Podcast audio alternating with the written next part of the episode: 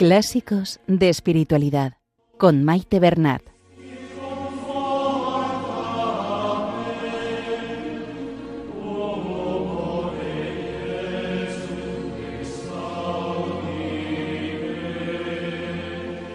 Un saludo a todos los oyentes de Radio María y bienvenidos al programa Clásicos de Espiritualidad.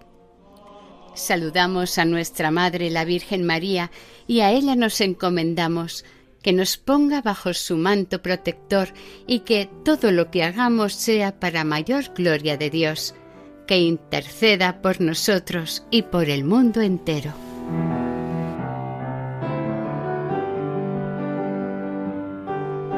Estimados oyentes, estamos escuchando la tercera parte del libro Introducción a la vida devota de San Francisco de Sales.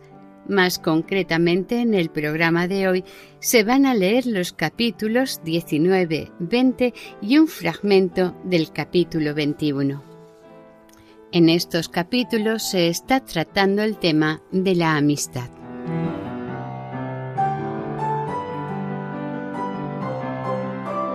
Considera la verdadera y santa amistad cuando la relación entre dos almas es madurar en caridad, devoción y perfección cristiana.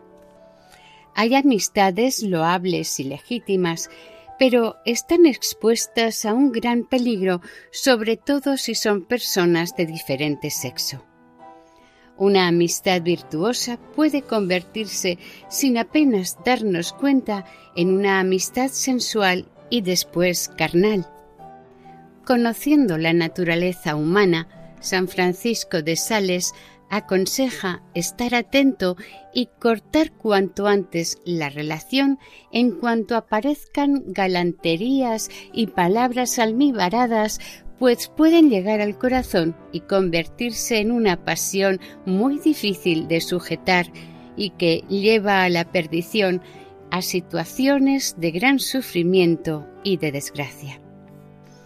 Dada la fragilidad del ser humano, lo fácil que resulta dejarse llevar pero también al mismo tiempo viendo la esclavitud, el sufrimiento que estas situaciones comportan, a partir del capítulo 21, San Francisco de Sales nos advierte y nos aconseja sobre cómo la persona y sobre todo su alma puede liberarse de este estado y acercarse de nuevo a Dios.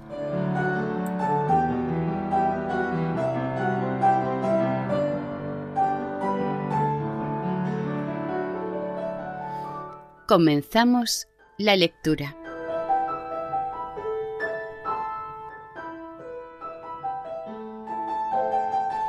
Introducción a la vida devota de San Francisco de Sales. Tercera parte. Capítulo 19. De la verdadera amistad.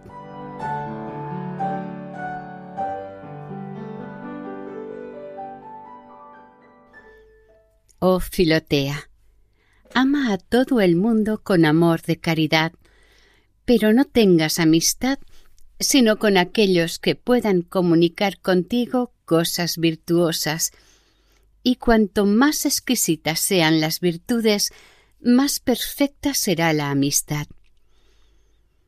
Si la comunicación tiene por objeto las ciencias, tu amistad es ciertamente muy loable, y lo es todavía más si la comunicación se refiere a las virtudes de la prudencia, discreción, fortaleza y justicia. Pero si vuestra mutua y recíproca comunicación es acerca de la caridad, de la devoción, de la perfección cristiana, oh Dios mío, qué preciosa será esa amistad. Será excelente porque vendrá de Dios, excelente porque tenderá a Dios, excelente porque durará eternamente en Dios. Qué bueno es amar en la tierra como se ama en el cielo y aprender a amarse los unos a los otros en este mundo de la misma manera que nos amaremos eternamente en el otro. No hablo ahora del simple amor de caridad, porque esta virtud hemos de tenerla con respecto a todos los hombres, sino que hablo de la amistad espiritual por la que dos o tres o más almas se comunican su devoción, sus afectos espirituales y forman como un solo espíritu. Con cuánta razón pueden cantar estas bienaventuradas almas. Oh, cuán bueno y agradable es el que los hermanos vivan unidos. Sí, porque el bálsamo delicioso de la devoción destila de un corazón a otro por una continua participación, de suerte que se puede afirmar que Dios hace mover sobre esta amistad su bendición y la vida por los siglos de los siglos. Me parece que todas las demás amistades no son sino sombras en comparación de aquella y que sus lazos no son más que cadenas de vidrio en comparación con este gran vínculo de la santa devoción, todo él de oro. No quieras trabar otra clase de amistades, se entiende de las amistades buscadas por ti, porque claro está que no se pueden dejar ni despreciar las amistades que la naturaleza y los deberes preexistentes nos obliga a cultivar con los padres, con los parientes, los bienhechores, los vecinos y otros. Hablo de las que tú misma escoges. Quizás muchos te dirán que no hay que tener ninguna clase de particular afecto y amistad porque esto ocupa el corazón, distrae el espíritu y engendra envidias, pero se equivocan en sus consejos.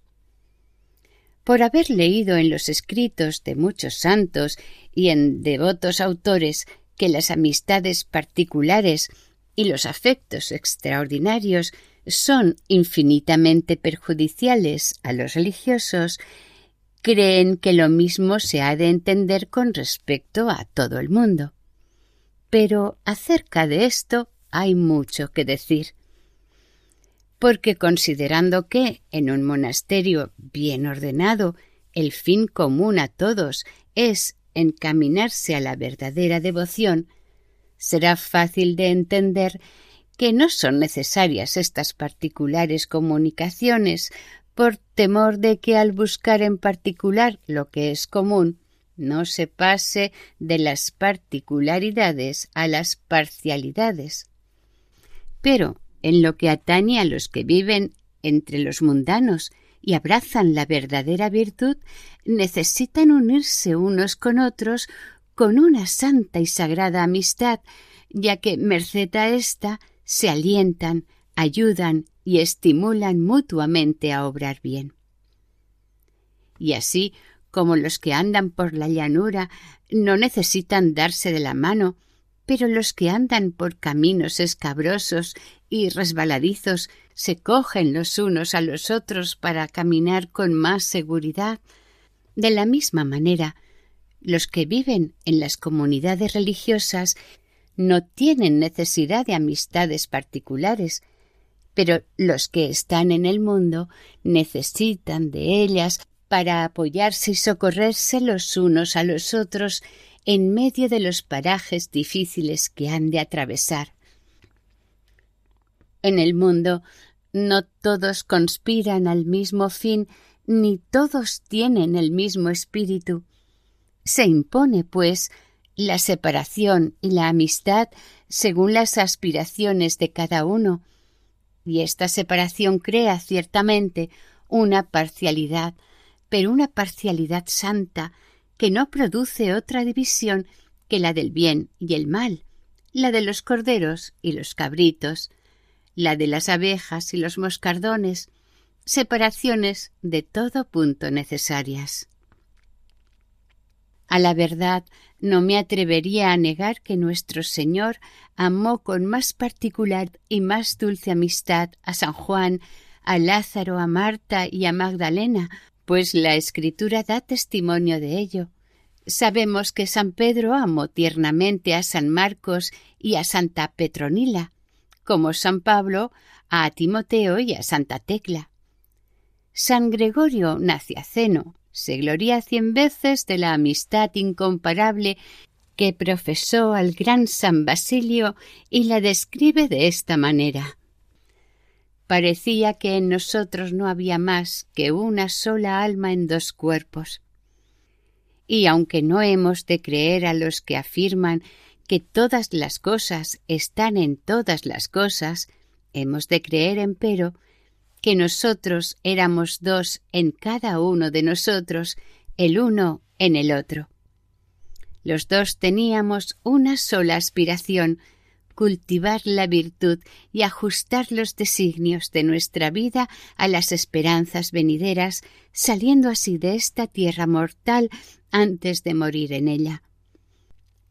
San Agustín atestigua que San Ambrosio amaba a Santa Mónica únicamente por las virtudes que veía en ella, y ella recíprocamente le amaba como a un ángel de Dios pero me equivoco al entretenerte en una cosa tan clara.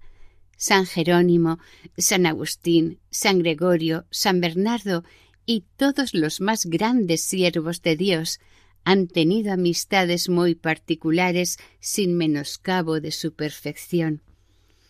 San Pablo, al censurar los vicios de los gentiles, les acusa de que son personas sin afecto, es decir, que no tienen ninguna amistad y Santo Tomás, como todos los buenos filósofos, afirma que la amistad es una virtud, y nótese que habla de la amistad particular, pues como él mismo dice, la verdadera amistad no puede extenderse a muchas personas. Luego la perfección no consiste en no tener amistades, sino en tenerlas únicamente buenas, santas y sagradas.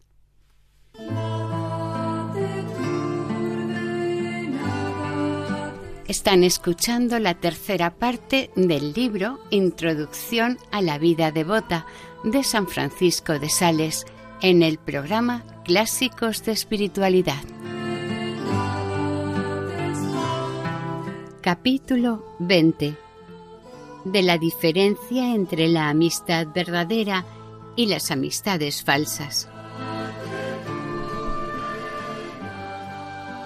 He aquí, pues, la gran advertencia, Filotea.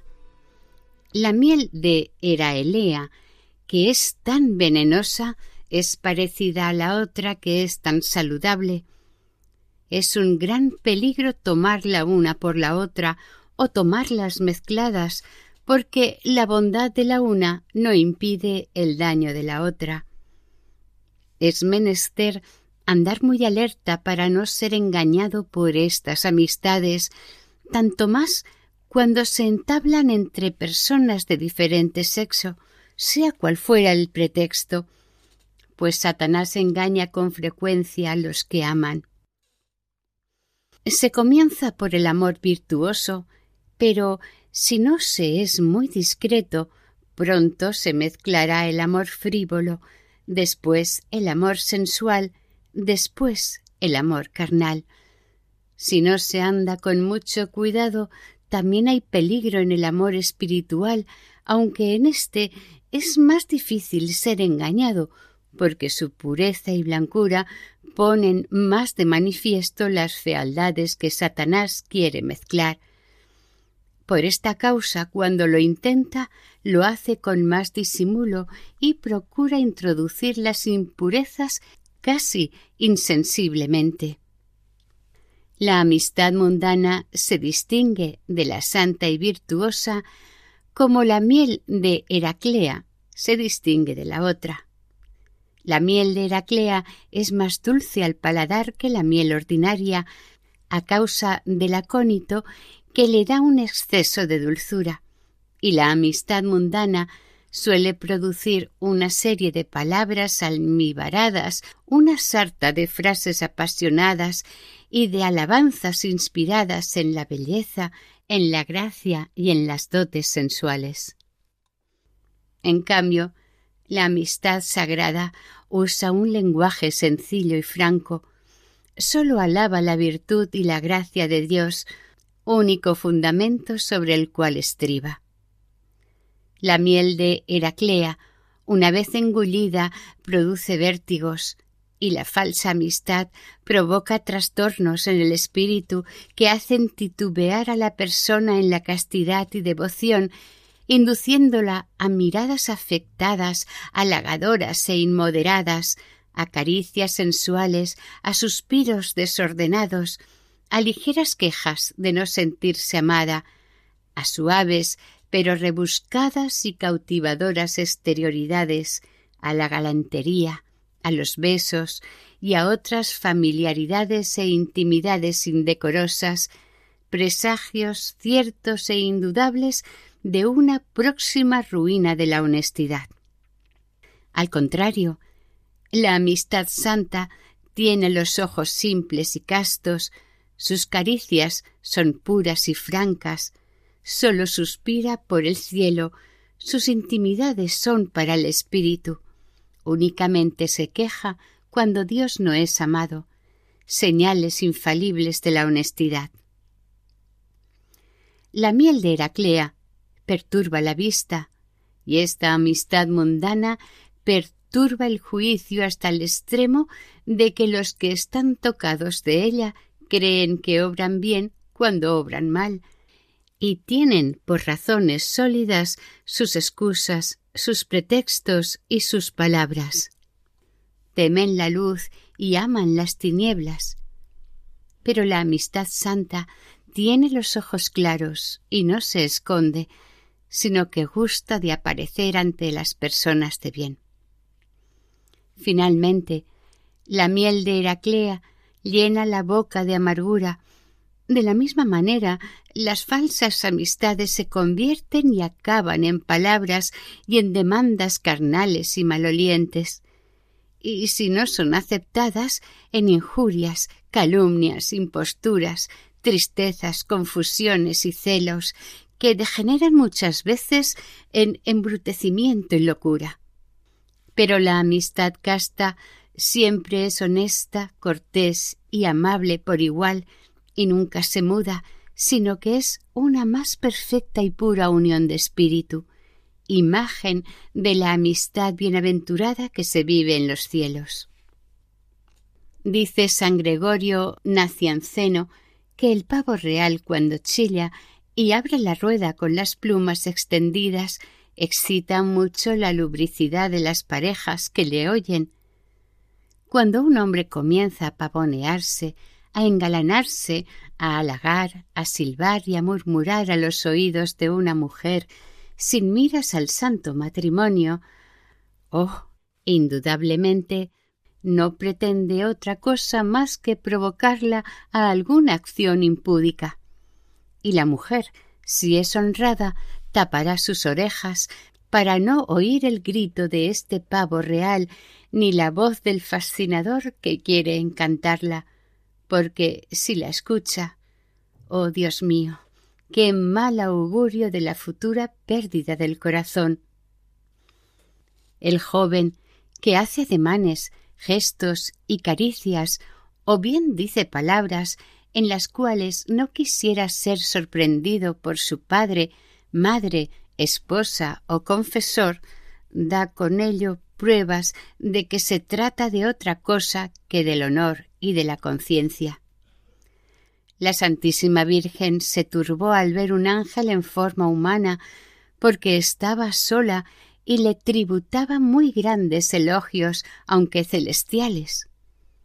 Oh Salvador del mundo, la pureza teme a un ángel en figura humana, ¿y por qué pues la impureza no temerá a un hombre, aunque sea en figura de ángel, cuando le dirige alabanzas sensuales y humanas. Capítulo 21 Advertencia y remedios contra las malas amistades.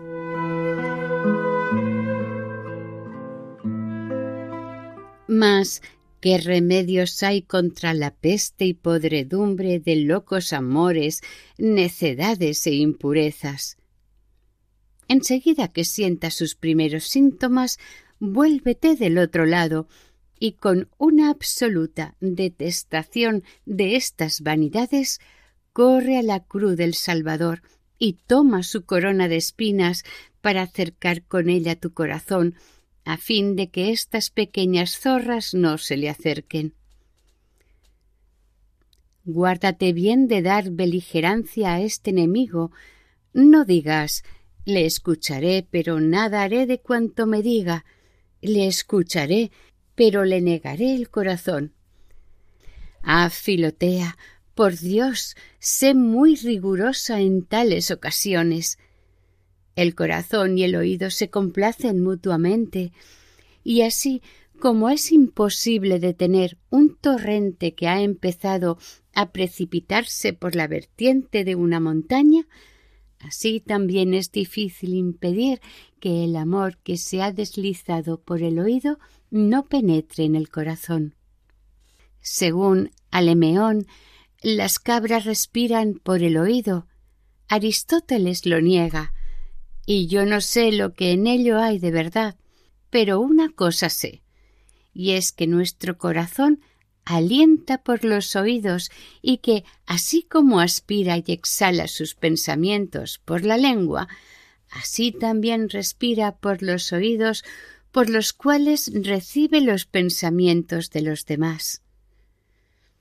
Guardemos, pues, con mucho cuidado nuestros oídos del aire de las palabras necias, porque, de lo contrario, nuestro corazón quedará con frecuencia apestado. No escuches ninguna clase de proposiciones, sea cual sea el pretexto con que te sean hechas. Solamente, en este caso, no hay peligro de que seas descortés y huraña. Recuerda que has consagrado tu corazón a Dios y que habiéndole sacrificado tu amor, sería un sacrilegio robarle una sola brizna. Al contrario, sacrifícaselo de nuevo con mil resoluciones y protestas, y permaneciendo en medio de éstas como un ciervo en su refugio, acude a Dios.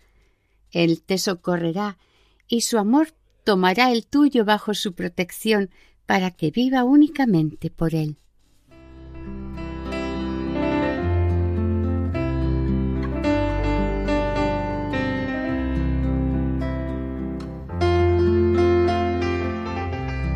Y hasta aquí el programa de hoy. Continuaremos la semana que viene si Dios quiere.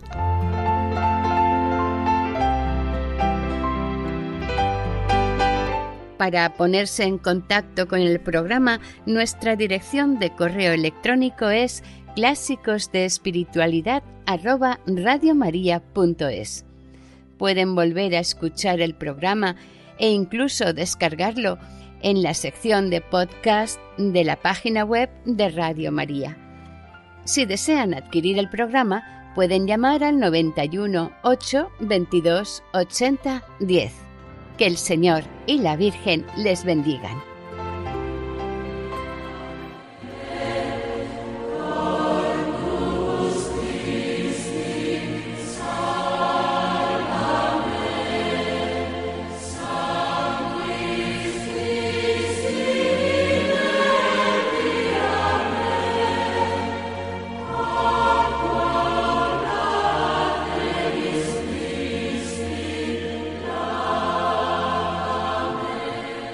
Han escuchado en Radio María Clásicos de Espiritualidad con Maite Bernat.